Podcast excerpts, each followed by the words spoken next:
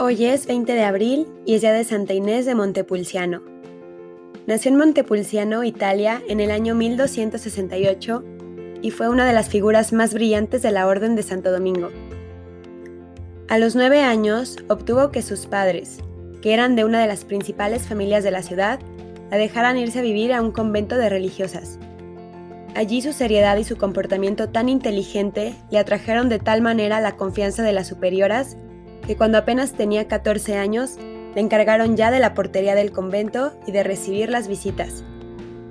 Cuando ella tenía 15 años, la superiora de aquella comunidad fue trasladada a fundar un convento en otra ciudad y pidió que le dejaran llevar como principal colaboradora a Inés, porque era una joven de una extraordinaria responsabilidad en todo lo que hacía. Y sucedió por aquellos tiempos que los pobladores de Montepulciano dispusieron crear unas casas para religiosas, pidieron que les fuera enviada como superiora del nuevo convento la joven Inés, cuya santidad ya era notoria en todos los alrededores. Ella, siendo tan joven, aceptó el cargo porque confiaba en que Dios le iba a ayudar de maneras sorprendentes, y así sucedió. Estaba Inés pensando a qué comunidad religiosa debía ella confiar a las monjitas de su nuevo convento, cuando una noche en una visión se le aparecieron en el mar muchas barcas con distintos patronos, invitándola a navegar en ellas pero una barca tenía por piloto a Santo Domingo de Guzmán y este santo le decía, es voluntad de Dios que tú viajes en la barca de la comunidad dominicana. Desde entonces se propuso afiliar a sus religiosas a la comunidad de padres dominicos, y así ella llegará a ser una de las glorias de esta comunidad, y lo mismo lo será su gran devota Santa Catalina de Siena. Desde muy joven ayunaba casi todos los días y dormía en el duro suelo y tenía por almohada una piedra. Después, la salud se le resintió y por orden del médico tuvo que suavizar esas mortificaciones. San Raimundo cuenta que Dios le permitía visiones celestiales, que un día logró ver cómo era Jesús cuando era niño.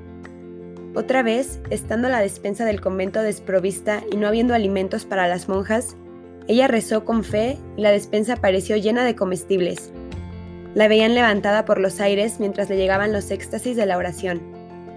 Un ángel se le apareció ofreciéndole un cáliz de amargura y le dijo, Como Jesús, en esta tierra tendrás que beber el cáliz de la amargura, pero para la eternidad te espera la corona de gloria que nunca se marchita.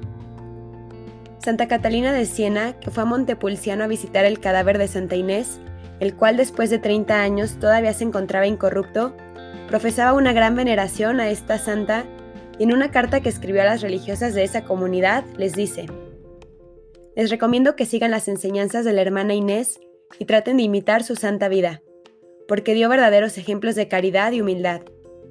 Ella tenía en su corazón un gran fuego de caridad, regalado por el mismo Dios, y este fuego le producía un inmenso deseo de salvar almas y de santificarse por conseguir la salvación de muchos.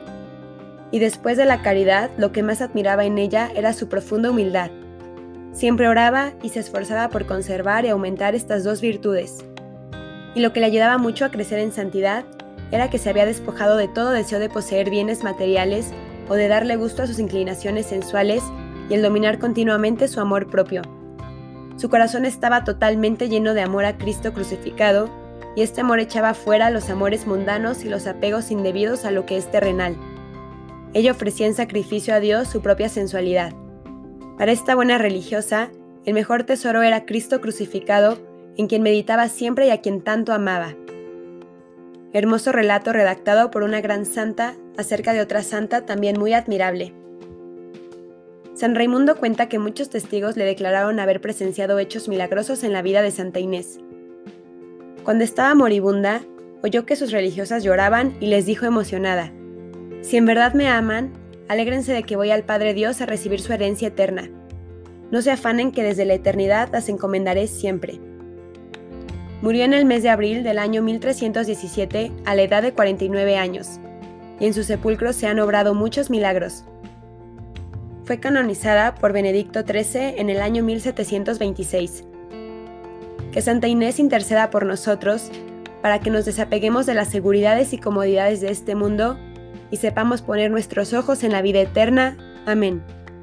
Santa Inés de Montepulciano, ruega por nosotros.